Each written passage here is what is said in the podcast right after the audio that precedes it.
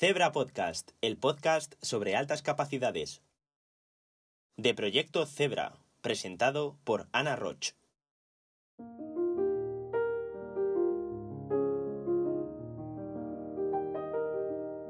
Hola a todos, soy Ana Roch y estáis escuchando Zebra Podcast. Estoy muy contenta de estar presentando ya la segunda, el segundo capítulo de este podcast, la segunda edición, y os quiero dar las gracias tanto en mi nombre como en nombre de todo el equipo de Proyecto Zebra por la acogida que tuvo el primero, por las felicitaciones que hemos recibido y por escucharnos también. En este capítulo de hoy queremos tratar un tema del que creemos que dentro de la rama de las altas capacidades es de uno de los que menos se habla,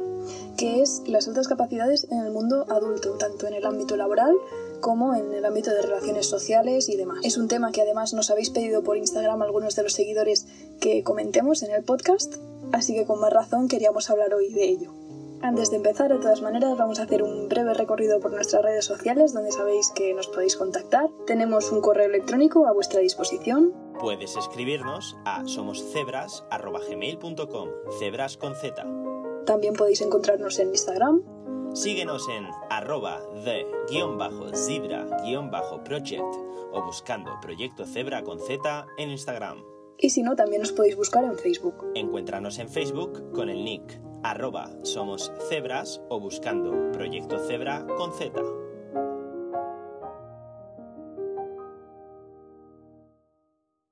Ahora sí, vamos a entrar en materia y queríamos hacerlo mm, con la cuestión del diagnóstico.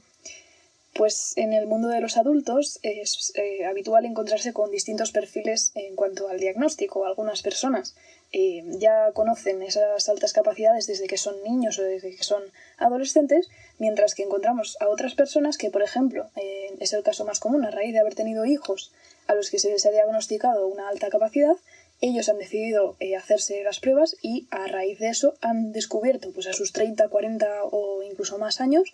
que son de altas capacidades ellos también. Sí que es verdad que en el segundo caso, en el caso de, la, de los adultos que no saben que son de altas capacidades hasta que son adultos, es algo más difícil de asimilar, pero a la vez normalmente es una, un diagnóstico, un dictamen que suele traer consigo paz y respuestas a muchas preguntas que esas personas tenían quizás desde hace mucho tiempo.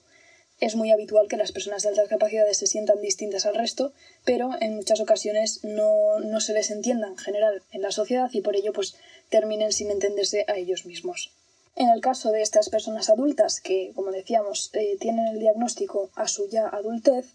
lo habitual es que ese examen de altas capacidades, los test o las valoraciones que se le hagan, sean en centros privados, pues no tenemos en España por lo menos ningún centro público de referencia en el que se pueda hacer eh, este examen. Y además no suele ir acompañado de ningún tipo de asesoría o acompañamiento a no ser que ellos pidan eh, específicamente a un psicólogo también privado en la mayoría de los casos que les acompañe o les, eh, les enseñe más sobre el tema o les eh, ayude en ese, en ese proceso de autoconocimiento. Por todo esto, una razón más a todas las que ya teníamos para diagnosticar lo antes posible a los, las personas que tengan altas capacidades. Sí que es verdad que desde bebés no se podría hacer porque está antes la precocidad intelectual, que no tiene por qué siempre evolucionar o desarrollarse hacia unas altas capacidades, pero sí que es cierto que a partir de los 6-7 años, es decir, de la educación primaria, se puede ya diagnosticar altas capacidades mediante una serie de test y con ello pues ahorrar muchos problemas a mm, posibles luego adultos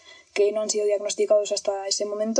y también hacer que esos niños diagnosticados ya desde edades tempranas se puedan aprovechar y puedan mm, desarrollar más su talento a través de todos los programas de ayuda que puedan tener a nivel tanto escolar como con la concienciación y la ayuda y el apoyo de las familias. También ha habido casos en los que al, tener un diagnóstico de adulto eh, ha habido personas que han tenido, pues les ha nacido ahí un brote, se ha desarrollado algo dentro de ellos y ha hecho que se plantearan toda la vida que llevaban y que entendieran que estaban siguiendo un camino que no era el suyo. Es un poco parecido al cuento de los cocodrilos y, el dragón, no sé si lo conocéis, que dice que bueno, había una serie de cocodrilos que les encantaba nadar y, y estar en el agua y uno de ellos pues no, no lo disfrutaba nada y siempre estaba en la orilla y cuando intentaba meterse en el agua pues lo pasaba muy mal y no, y no lo disfrutaba. Y luego se dio cuenta cuando creció de que en realidad no era un cocodrilo sino que era un dragón y sus capacidades y poderes eran muy distintos a los de los cocodrilos que vivían con él o convivían con él.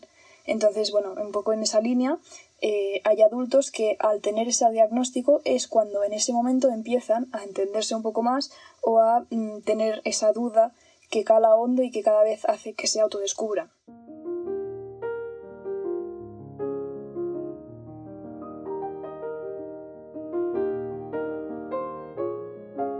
Después de este punto de vista que le hemos querido dar al diagnóstico, queremos hablar también de la cuestión laboral, del ámbito laboral en la vida adulta. Ya comentamos en el primer podcast que las personas de altas capacidades como grupo social son un grupo muy heterogéneo, es decir, que está formado por personas que son muy distintas entre sí o que tienen entre ellos diferencias bastante significativas. Por ello, no podemos hablar de un prototipo de trabajo específicamente para una persona de altas capacidades, porque esto dependerá en gran medida de los gustos y de las aficiones y facilidades también, claro, de cada persona en sí. De todas formas, desgraciadamente sí que es habitual que las personas de altas capacidades, si no encuentran su camino o no encuentran un trabajo en el que realmente se sientan cómodos, sientan desarraigo, cambien constantemente de puesto de trabajo, de ocupación, tengan una relación difícil con los compañeros de trabajo por sus facilidades o por su rapidez o también porque no comparten esos intereses comunes que puede unir al equipo de trabajo como equipo, además de ser personas que generalmente tienen un alto sentido de la justicia y no pueden tolerar de la manera que lo tolera el resto de, de los trabajadores las órdenes absurdas por parte de, de, jefes o de cargos superiores, por ejemplo, o el poco trato humano que ocurre muchas veces, desgraciadamente también, yendo todavía más allá de los problemas que pueda tener cualquier persona, sea de altas capacidades o no, en el ámbito laboral por cualquier mm, razón. Entonces, como decíamos, sí que es verdad que no podemos decir un solo cargo, un solo prototipo de, de, puesto de trabajo como propio de una persona de altas capacidades, pero sí que hay tendencia. Las personas de altas capacidades, como decíamos en el primer capítulo, son personas que normalmente son muy buenas para liderar. Les gusta, de hecho, el liderazgo, el emprendimiento y demás. Entonces, en ocasiones son emprendedores, tienen su propia empresa o su propio negocio, o bien tienen cargos que les permiten organizar, liderar equipos el hecho de sentirse útiles o de sentir que pueden dar de sí mucho y que pueden tener una alta productividad, normalmente les suele animar a tener un trabajo en concreto y por el contrario, al, no sentirse útiles o no sentirse del todo productivos en algún trabajo, esa también puede ser una causa por la que no les gusta hacerlo. Además, también suelen sentir una alta desmotivación ante la reiteración de la rutina, ante las, los procesos repetitivos y poco creativos, y también porque muchos trabajos no requieren su aportación para poder funcionar,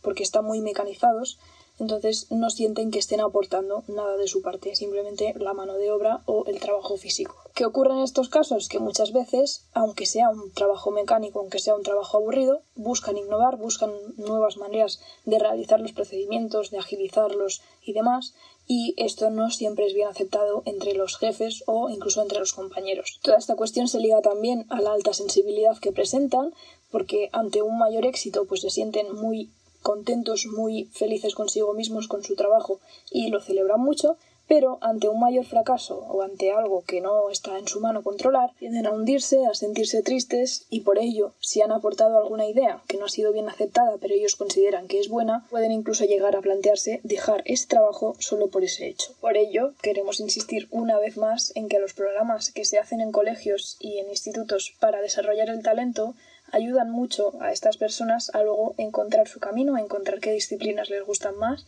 saber trabajarlas y aprender más habilidades en cuanto a, a lo que les gusta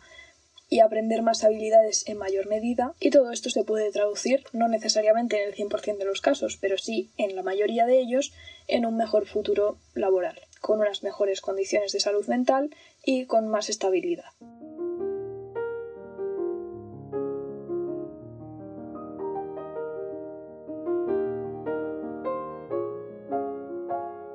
De hablar de diagnóstico tardío y del ámbito laboral, también queríamos abordar las relaciones personales que tienen esas personas adultas de altas capacidades. Es una cuestión, valga la, redundancia, muy personal y es algo que no tiene por qué ir a mejor o a peor según la educación que haya recibido cada uno.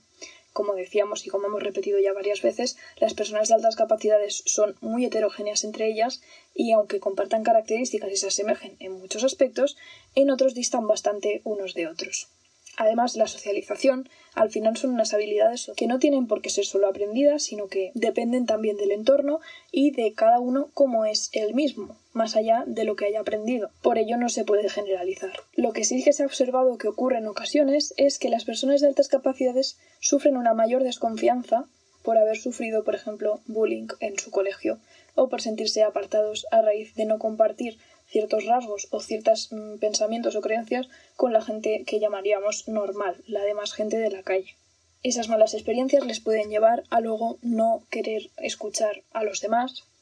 no querer socializar con cualquiera, tener muy fácil mm, hacer la cruz, como diríamos, a alguien simplemente por verle demasiado normal o por asemejar su perfil a otro de otra persona que conocen que por algún motivo no les cae bien o les ha hecho algo que no les ha gustado por lo que puede ocurrir, y de hecho ocurre en casos, que sean más cerradas para socializar o para hacer amigos, o que les cueste más porque también los temas que les interesan no sean los habituales. Seguro que hay personas de altas capacidades que aman el fútbol, pero no es lo habitual, por ejemplo, como si es un tema que aborda la mayoría de la gente que no es de altas capacidades, en los bares o en cualquier eh, ámbito lúdico social. Y esto es simplemente por poner un ejemplo. A las personas de altas capacidades también les suele gustar hablar de viajes, de documentales y de muchas otras materias que las personas que no lo son consideran aburridas o de un nivel demasiado elevado como para hablarlas en la calle o tomando algo. Entonces, llegados a este punto, ¿qué podemos hacer? ¿Qué proponemos nosotros?